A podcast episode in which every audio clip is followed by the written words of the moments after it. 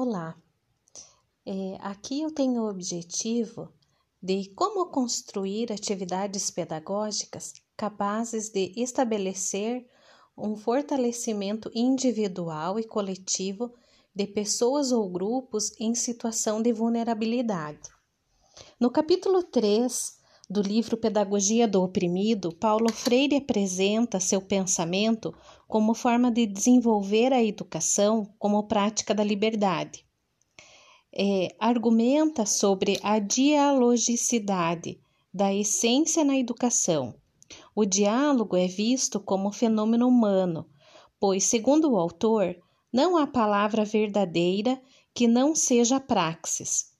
Para Paulo Freire, somente existe diálogo com um profundo amor ao mundo e aos homens com humildade verdadeira e mediante a fé no poder de criar do homem, sendo um ato de criação e recriação, coragem e compromisso, valentia e liberdade. Assim, utilizando-se do pensamento de Paulo Freire e desenvolvendo a escuta das pessoas que poderá ser individual ou em grupo, presencial ou online. Facilitará a investigação das reais necessidades das pessoas ou grupos em situação de vulnerabilidade.